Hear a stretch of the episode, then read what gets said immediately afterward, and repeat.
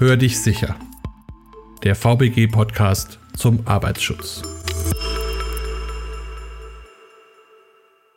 Hallo und herzlich willkommen zu einer weiteren Folge unseres Podcasts Hör dich sicher. Heute beschäftigen wir uns rund um das Thema Erste Hilfe und haben drei Gesprächspartner, mit denen wir schon mal über das Thema in Bezug auf die Corona-Krise gesprochen haben. Heute geht es ein bisschen um die allgemeineren Themen der Ersten Hilfe und würde Sie bitten, sich kurz vorzustellen. Guten Tag, mein Name ist Christian Matern. Ich bin Lehrbeauftragter bei der Qualitätssicherungsstelle Erste Hilfe, die bei der VBG angesiedelt ist. Ja, hallo, mein Name ist Sonja Palme und ich leite die Geschäftsstelle des Fachbereichs Erste Hilfe. Hallo in die Runde, mein Name ist Jochen Taubken. Im Fachbereich Erste Hilfe leite ich das Sachgebiet betriebliches Rettungswesen und bin für die Beratung unserer Mitgliedsunternehmen zuständig. Ja, vielen Dank. Wenn wir uns jetzt mit dem Thema Erste Hilfe beschäftigen, muss man vielleicht erstmal sich überlegen, was steckt denn hinter diesem Begriff Erste Hilfe überhaupt? Das heißt, was sind das für Situationen? Und vielleicht auch gleich, was ist denn so die Regel? Was sind denn die Dinge, die bei Ihnen vorkommen im Alltag? Als Berufsgenossenschaften, Unfallversicherungsträger wissen wir natürlich, dass Verletzungen der Hände nach Stürzen, beim Griff in Maschinen, Schnittverletzungen etc., das sind so die vielen großen und kleinen Dinge, die im betrieblichen Alltag ganz schnell passieren, die sich nicht immer verhindern lassen. Und das sind zahlenmäßig die meisten Dinge, die ein betrieblicher Ersthelfer versorgen muss. Aber es kann natürlich auch passieren, dass sich jemand mit Kreislaufproblemen finde oder mit Bauchschmerzen, ein Kollege, Kollegin, dem es heute nicht so gut geht und ich vielleicht auch auf der Ebene einfach mal ein bisschen Beistand leisten muss oder mal jemandem Hilfestellung gebe beim Hinsetzen, Aufstehen, Hinlegen, wie auch immer, bis hin zum Rufen des Rettungsdienstes. Das sind so die häufigsten Dinge, die in der ersten Hilfe fast täglich gemacht werden müssen in Deutschland. Neben diesen Kleinigkeiten gibt es natürlich auch immer schwere Unfälle, die vorstellbar sind. Und wie wird das im Unternehmen normalerweise geregelt? Also wer ist zuständig? Wer ist dann in dieser sogenannten Rettungskette aktiv?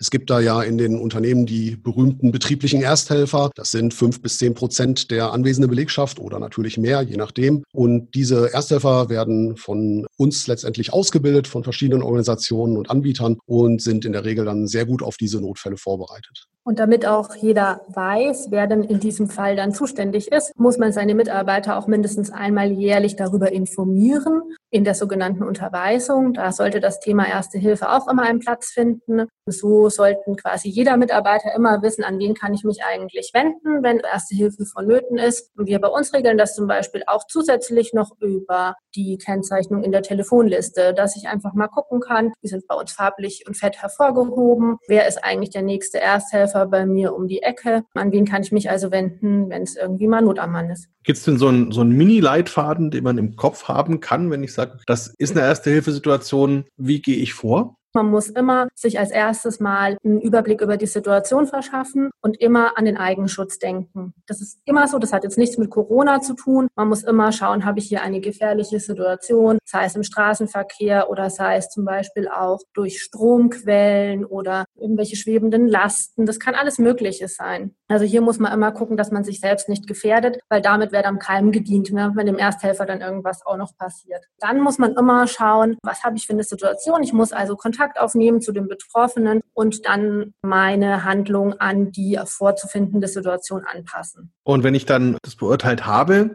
wer ist derjenige im Betrieb, der dann praktisch die nächste Stufe der Rettungskette darstellt? Ist das der Betriebsarzt oder rufe ich den Notarzt oder wie sieht das aus? Das muss dann vor Ort entschieden werden, in der Regel bei schwerwiegenden Dingen, vor allen Dingen, wenn es um das Bewusstsein der betroffenen Person geht, was in irgendeiner Art gefährdet sein kann. Dann muss ich natürlich sofort den Rettungsdienst alarmieren oder auch einfach mal um Hilfe rufen, auch das ist erlaubt und jemand anderen dann zum Telefon schicken oder dafür sorgen, dass der Rettungsdienst alarmiert wird, damit ich mich als Ersthelfer weiter um die betroffene Person kümmern kann. Und dann wird nach einiger Zeit der Rettungsdienst hoffentlich zügig zügig eintreffen und die weitere Versorgung übernehmen, eventuell auch der Notarzt des öffentlichen Rettungsdienstes. Der Betriebsarzt im Unternehmen, weil er gerade angesprochen worden ist, ist eher so ein Berater oder eine Beraterin im Hintergrund und ist bei der Planung und Organisation der Ersten Hilfe natürlich ein sehr wertvoller Ansprechpartner. Aber in den meisten Unternehmen in Deutschland ist nicht immer ein Betriebsarzt oder eine Betriebsärztin anwesend. Von daher muss ich also genau schauen, wer ist da vor Ort. Häufig sind es eben in vielen Betrieben nur in Anführungszeichen eben die gerade besprochenen betrieblichen Ersthelfer, die da sind. Und bei dem Wählen der Nummer ist auch immer ganz wichtig, da komme ich wieder mit meiner Unterweisung, dass jeder Mitarbeiter weiß, was muss ich denn wählen? Bei uns zum Beispiel muss man eine Null vorwählen, wenn man nach außen wählt. Und es ist zum Beispiel auch ganz wichtig, dass man den Empfang oder die Pforte informiert, dass wenn der Rettungsdienst dann kommt, damit wir auch wissen, wo im Gebäude oder auf dem Betriebsgelände ist denn überhaupt dieser Notfall? Wo müssen die professionellen Retter denn überhaupt hingehen? Also da sollte man sich dann auch immer drum kümmern, dass es quasi jemand gibt, der die dann einweist, wenn die kommen und eben auch, dass die eigenen Mitarbeiter im Vorfeld überhaupt wissen, was ist denn bei uns intern die betriebsinterne Notrufnummer, dass einfach jeder Bescheid weiß, ist da wieder das wichtigste Thema Information. Und wenn ich als Ersthelfer da bin, muss ich Angst haben, dass ich was Rechtliches zu befürchten habe, wenn ich einen Fehler mache? Erstmal nicht. Denn was möchte ich denn als Ersthelfer überhaupt falsch machen können? Ich werde dorthin gerufen, ich kümmere mich, ich nehme mich der Sache an und große Fehler sind in der ersten Hilfe gar nicht denkbar. Ja, da möchte ich so ein bisschen Angst nehmen. Wenn ich einen Menschen erkenne, der im schlimmsten Fall bewusstlos dort liegt, aber atmet, dann habe ich immer im Blick, dass er auf die stabile Seitenlage gebracht werden soll, die Atmung soll erhalten werden. Was kann ich denn da falsch falsch machen. In den meisten Fällen haben wir es gar nicht mit diesen dramatischen Notfällen zu tun, Gott sei Dank. Wenn ich den Kollegen mit Atemnot helfen soll, dann werde ich hier auch gar nicht erst großartig Fehler machen können. Ich erkenne, er braucht Hilfe, ich setze den Notruf ab, ich werde ihn beruhigen und betreuen. Ich werde aus einem eigenen Impuls heraus vielleicht dafür sorgen, dass er einfacher atmen kann. Welcher Fehler wäre denkbar, dass ich ihn versehentlich hinlege? Derjenige bekommt keine Luft, er setzt sich automatisch hin und der Fehler, der könnte gar nicht erst entstehen. Und da Ersthelfer Laienhelfer sind, die sich Gott sei Dank regelmäßig fortbilden und immer wieder auch zur Verfügung stellen und helfen, haben einen besonderen Schutz. Die werden nicht so gewertet wie beispielsweise Ärzte, sondern hier ist man dankbar, dass man mit den Händen, mit den Sinnen überhaupt da ist und helfen kann und im besten Fall noch mit dem Verbandkasten dann weiterhin die Zeit überbrückt, bis dann andere Hilfe da ist. Gehören zu diesen Hilfen auch die Betriebssanitäter? Wenn die im Unternehmen sind oder vor Ort sind, theoretisch auch. Das würde ich ja dann durch diese innerbetriebliche Rettungskette erfahren. Wer ist denn da ansprechbar? Wer kann sonst noch kommen? Wer kann auch helfen? Und auch die Betriebssanitäter haben zwar ein erweitertes Wissen und helfen, die sind jetzt aber auch nicht von großen rechtlichen Gefahren bedroht und auch die werden keine Fehler machen, weil die sehr praxisnah ausgebildet werden und einen gesunden Blick dafür haben, was in der jeweiligen Situation denn zu machen ist. Zum Thema falsche Hilfe leisten. Wir haben ja in Deutschland das Strafgesetzbuch, das auch die unterlassene Hilfeleistung regelt. Der Paragraph heißt unterlassene Hilfeleistung, nicht falsche Hilfeleistung. Also ich glaube, daran sieht man schon, worauf es uns in Deutschland ankommt, nämlich dass jemand handelt, dass jemand wirklich beherzt quasi zugreift, eingreift und einfach aktiv wird. Soweit ich das sehe, gibt es ein neues Gerät in der ersten Hilfe, nämlich diese Defibrillatoren. Und da, glaube ich, haben viele Leute noch Berührungsängste oder vielleicht auch einfach das Problem, dass sie gar nicht wissen, wie sie damit umgehen. Wie wird es denn in der ersten Hilfe gesehen mit diesen automatisierten externen Defibrillatoren? Die Defis sind eigentlich gar nicht mehr ganz so neu. Die gibt es jetzt auch schon über 20 Jahre für den Laienbereich. Das Schöne an diesen Geräten ist, sie nehmen mir eigentlich eine ganze Menge Arbeit ab, denn der Computer, der da drin ist, der erkennt, ob defibrilliert werden muss oder nicht. Und deshalb kann ich als Ersthelfer auch gar nicht so viel falsch machen. Ich muss mich natürlich mal damit beschäftigt haben und mir das Gerät natürlich auch angesehen haben oder darauf eingewiesen sein im Unternehmen. Das ist natürlich Voraussetzung. Es ist wie so ein kleiner Feuerlöscher. So kann man es vielleicht vergleichen. Wenn ich mir diesen Feuerlöscher, der an der Wand hängt, noch nie angesehen habe und noch nie in der Hand hatte, dann habe ich da natürlich auch ja, Befürchtungen, wie wird das Ding bedient oder vielleicht Ängste, irgendwas falsch zu machen. Und so ist es eben als Vergleich mit dem DEFI auch. Wenn ich mich damit beschäftigt habe, dann weiß ich im Ernstfall auch, wie er eingesetzt wird. Und da die Geräte sprachgesteuert funktionieren, also mir akustische Anweisungen geben, kann ich eigentlich, wenn ich da zuhöre, nicht viel falsch machen. Und im Erste-Hilfe-Kurs werden die Geräte gezeigt und es wird damit in der Fortbildung auch trainiert, sodass ich dann als ausgebildeter Ersthelfer und fortgebildeter Ersthelfer wirklich gut Bescheid weiß. Und ich glaube, das kann auch jeder von uns oder aus der eigenen Erfahrung, aus der eigenen Übung bestätigen. Das ist wirklich kinderleicht. Das Teil führt einen sprachgesteuert durch. Es ist idiotensicher. Ich weiß nicht, ob man das Wort hier überhaupt verwenden darf, aber Na, das darf man schon. Ja, das heißt also, ich persönlich hatte jetzt zum Beispiel keine Unterweisung in sowas. Gibt es da spezielle Kurse auch dafür oder muss man einfach nur den regelmäßigen Erste-Hilfe-Kurs besuchen, um da dann auch geschult zu sein? Im normalen Kurs für den Ersthelfer ist eben die Thematik schon seit vielen Jahren enthalten und danach bin ich in der Lage, den Defi zu bedienen, auch wenn das vielleicht nicht genau das Gerät ist, was bei mir im Erste-Hilfe-Kurs gezeigt worden ist. Es kann ja auch sein, dass ich in einer U-Bahn-Station in der Großstadt oder am Rathaus vorbeikomme und da hängt so ein Gerät und es wird dann eben im Notfall eingesetzt, da die Geräte alle ähnlich funktionieren funktionieren und ähnlich aufgebaut sind, muss man sich dann einfach trauen und das Gerät von der Wand nehmen oder sich bringen lassen und dann auch wirklich einsetzen, wenn da jemand bewusstlos ist. Denn damit kann ich wirklich Menschenleben retten und das ist der Sinn dieser Geräte, möglichst vor dem Eintreffen des Rettungsdienstes zu defibrillieren, wenn es notwendig ist. Wie gesagt, die Entscheidung trifft das Gerät selber. Das rettet dann am Ende wirklich Menschenleben. Es muss eine beauftragte Person im Unternehmen geben, die auch von dem Hersteller oder von einem Beauftragten eingewiesen ist in den AED. Und ich sage mal, zur Not kann man ja immer noch diese beiden Themenbereiche dann zusammenführen, also die allgemeine Erste Hilfe Aus- und Fortbildung, wo ich quasi überhaupt den Umgang mit einem AED lerne und dann die beauftragte Person im Unternehmen, die genau das Gerät kennt, das man selbst wirklich vor Ort hat. Diese beiden Wissensbereiche kann man ja auch mal zusammenbringen. Da kann man sich ja vielleicht auch einfach mal zusammensetzen, sich darüber austauschen im Rahmen der Ersthelfer, die man im Betrieb hat. Und dann hat man eigentlich alles, was man braucht. Vom Feuerlöscher kennt man ja, dass die regelmäßig gewartet und überprüft werden. Ist es denn bei der Erste-Hilfe-Ausrüstung und zum Beispiel den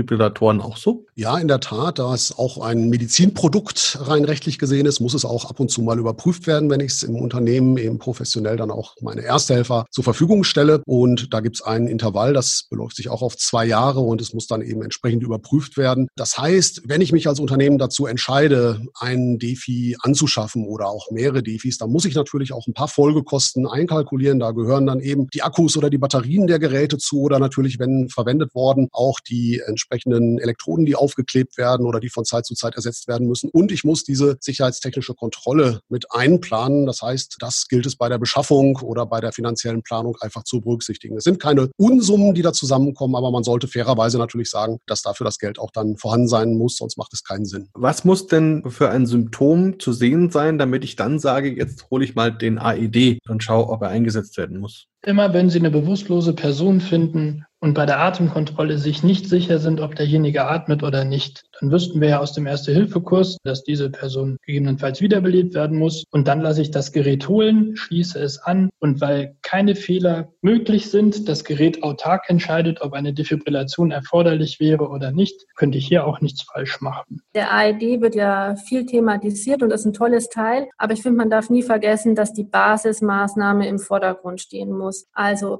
wenn der ARD nun mal weit weg ist und ich habe keinen zweiten Helfer, dann sollte ich auf jeden Fall mit der Herzdruckmassage im Wechsel mit der Beatmung, also der Herz-Lungen-Wiederbelebung, beginnen und diese auch fortführen und diese nicht unterbrechen, um den ARD zu holen. Genau. Das heißt, im Zweifelsfall hat einfach die klassischen Erste-Hilfe-Maßnahmen anwenden. Eine andere Frage, gerade jetzt so in der Zeit jetzt wieder, wo es sommerlich ist. Wir haben ja wieder viele Zeckengebiete in Deutschland. Kann auch ein Zeckenbiss ein Erste-Hilfe-Fall sein? Ich sag mal ein ganz klares Jein. Es sind ja sehr kleine Tiere, die allerdings eine, durch ihren Zeckenstich eine sehr langfristige Wirkung haben können. Wenn ich dann eventuell zu den Menschen gehöre, die Pech haben sozusagen und später an einer Borreliose oder an einer Meningoenzephalitis erkranke, das sind die beiden Dinge, die übertragen werden können durch den Zeckenstich, dann habe ich da eventuell sehr schwerwiegende Erkrankungen. Und man merkt daran eben, es ist kein ganz akuter Fall, der jetzt sofort Erste-Hilfemaßnahmen erfordert, wie zum Beispiel die Defibrillation, die natürlich in den ersten Minuten stattfinden muss nach dem Eintritt des Notfalls. Hier bei den Zecken habe ich natürlich ein paar Minuten Zeit, aber aufgrund dieser Erkrankungen, die übertragen werden können, sollen auch die Zecken natürlich zeitnah, so heißt es, vielleicht innerhalb der ersten halben Stunde, wenn ich sie entdeckt habe, möglichst dann fachgerecht entfernt werden, damit die Gefahr einer Infektion gering gehalten wird. Sind da die entsprechenden Gerätschaften in den normalen Erste-Hilfe-Kästen mit drin? Leider nicht, denn wenn ich im Unternehmen jetzt äh, mich ganz normal aufhalte, dann habe ich dort natürlich auch keine Gefahr, einen Zeckenstich zu bekommen, denn wir wissen ja, die Zecken sind an Gräsern oder am Wegesrand irgendwo zu finden, auf der hochgewachsenen Wiese vielleicht, durch die ich in meiner Freizeit spazieren gehe. Und das heißt, in, in vielen Unternehmen besteht erstmal das Erste-Hilfematerial nicht aus speziellen Dingen, die zur Zeckenentfernung gedacht sind. Das kann man natürlich immer ergänzen. Da, wo natürlich im Freien gearbeitet wird, ich denke mal so an Landwirtschaft, Holzwirtschaft, Forst und so weiter, dort macht es natürlich Sinn, sich auch mit dem entsprechenden Equipment von vornherein auszurüsten und das auch von betrieblicher Seite zur Verfügung zu stellen, weil dort ja die Gefahr eines Zeckenstichs ungleich größer ist. Ja, es gibt ja auch Zoos zum Beispiel oder Freizeitparks oder Ingenieurbüros oder so, die also schon im VPG-Bereich liegen. Die haben aber auch normalerweise diese Ausrüstung nicht automatisch schon da. Ja, wir haben ja eine Norm, in der, oder mehrere Normen, in der, in denen das Verbandmaterial fast schon weltweit, kann man sagen, aber auch für Deutschland eben genormt ist. Da gehört eben Zeckenentfernungsmaterial nicht dazu. Aber es gilt wie immer, wenn ich Besonderheiten bei meiner ersten Hilfeorganisation, besondere Gefährdungen vor allen Dingen feststelle, dann muss ich mich um das Zusatzmaterial kümmern. Da hilft beispielsweise die Fachkraft für Arbeitssicherheit, da hilft der Betriebsarzt auch bei der Beratung des Unternehmers und er kann natürlich auch die Mitarbeiter einweisen in die Bedienung dieses Materials, in die Verwendung. Ja, und wie gesagt, eine Zeckenzange oder eine Zeckenkarte oder eine Schlinge, was es da alles für tolle Möglichkeiten gibt. Die meisten sind sehr einfach anzuwenden. Ich bekomme sie für wenig Euro zu kaufen im Drogeriemarkt oder in der Apotheke und das sollte dann auch wirklich kein Hexenwerk sein, das in die betriebliche Erste-Hilfe-Ausstattung mit zu übernehmen, wenn es für mein Unternehmen Sinn macht. Natürlich nur, wenn ich auch eine entsprechende Zeckengefahr habe. Gibt es andere Themen, die gerade in den letzten Jahren neu in diesen Erste-Hilfe-Bereich dazugekommen sind? Mhm, also vor ein paar Jahren hat man die Kälte-Sofortkompresse mit aufgenommen in die standardisierten Erste-Hilfe-Kästen. Das ist einfach dem Umstand geschuldet, dass ich glaube, wir hatten es eingangs schon mal, die Stolper- und Rutschen- und Stürzenunfälle einfach die häufigsten sind. Also sprich, man hat Verstauchungen und sowas. Und da macht es einfach Sinn, wenn man kühlen kann. Und deshalb hat man diese Kälte-Sofortkompressen mit aufgenommen. Das sind einmal Produkte, die quasi durch Betätigung eine chemische Reaktion auslösen und dann kann man mit diesen Kältesofortkompressen einfach kühlen, um eben so eine Verstauchung schon mal gleich gut versorgen zu können. Und sieht man an den Statistiken, dass sich bei den Erste-Hilfe-Fällen etwas verändert in den letzten Jahren oder ist das schon so eine relativ gleichbleibende Geschichte. Ja, wir haben eben das Phänomen, dass in den Unternehmen die Verteilung der Unfälle oder die Verteilung der Ursachen, genauer gesagt, relativ gleichbleibend ist. Das sind eben die typischen mechanischen Dinge, wie wir die gerne zusammenfassen, also Verletzungen der Hände, des Gesichts, mechanischer Art, Sturz- und Stolperunfälle. Das sind eben die häufigsten und das gilt auch für die letzten Jahre und Jahrzehnte. Da hat sich nicht ganz so viel verändert. Wir dürfen natürlich nicht vergessen, die Altersstruktur vieler Beschäftigter und auch der Gesamtbevölkerung ändert sich natürlich. Es muss länger gearbeitet werden. Deshalb haben wir natürlich auch internistische Notfälle, die eben auch während der Arbeitszeit auftreten können, dazukommen können. Da gibt es schon Zuwachs an Fällen. Und ja, für den Ersthelfer heißt es, ich muss universell vorbereitet sein auf alles, was da kommt. Das lernt er auch in der Ausbildung und in der Fortbildung, sich auf die entsprechenden Fälle vorzubereiten. Ich muss als Ersthelfer nicht immer genau wissen, was passiert da medizinisch im Körper. Die genaue Diagnose muss ich auch nicht stellen, aber ich muss die Symptome erkennen, die allerwichtigsten, und dann entsprechend helfen können. Egal ob kleine Stichverletzung oder Herzinfarkt. Und ich glaube, das ist genau der Punkt, ne, den der Jochen jetzt gerade angesprochen hat. Wir brauchen Kurse, die dafür sorgen, dass die Ersthelfer in die Lage versetzt werden, wirklich anzupacken. Also wirklich die Handlungskompetenz zu haben, in der ersten Hilfesituation aktiv zu werden. Und genau das haben wir auch 2015 quasi umsetzen können. Also seit 2015 haben wir die Kurse nämlich neu strukturiert und seitdem geht es auch viel mehr darum, einfach das aktive Tun, das Üben in den Kursen und diese theoretische Hintergrundwissen, das ist seitdem auch deutlich in den Hintergrund gerückt. Ja, ein großes Thema in den letzten Sommern ist ja die zunehmende Hitze. Das heißt auch letzten Endes der Klimawandel. Was macht das denn mit dem Körper? Kann da Dehydrierung oder anderes auch eine Erste-Hilfe-Situation auslösen? Ja, ich denke da an so Fälle, wo eben draußen gearbeitet werden muss. Das ist Straßenbau, überhaupt der Baubereich. Das ist der Dachdecker. Das sind Forst- und Waldmenschen, die eben landwirtschaftlich unterwegs sind. Und da gilt es natürlich auch, erstmal an die Prävention zu denken. Ich kann mich natürlich vor der Sonneneinstrahlung auch schützen. Ich kann an das regelmäßige Trinken und die Flüssigkeitsversorgung denken. Und in der Tat gibt es dort auch schwerwiegende Fälle, was zum Beispiel Hitzschlag oder Sonnenstich angeht. Auch da kann ich ja als Ersthelfer natürlich mich darauf vorbereiten und ein paar Basismaßnahmen ergreifen, wenn es denn mal eintreten sollte. Da haben wir auch ganz tolle Karten dazu, Erste-Hilfe-Karten, die genau die Handlungsempfehlungen für diese Erste-Hilfe-Situation darstellen und aufzeigen, sind in so einem schön handlichen Format und kann man über die DGUV auch beziehen.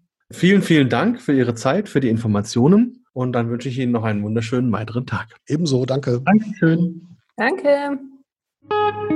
Weitere Informationen erhalten Sie unter www.vbg.de, der E-Mail-Adresse podcast.vbg.de sowie in den Show Notes für jeden einzelnen Podcast.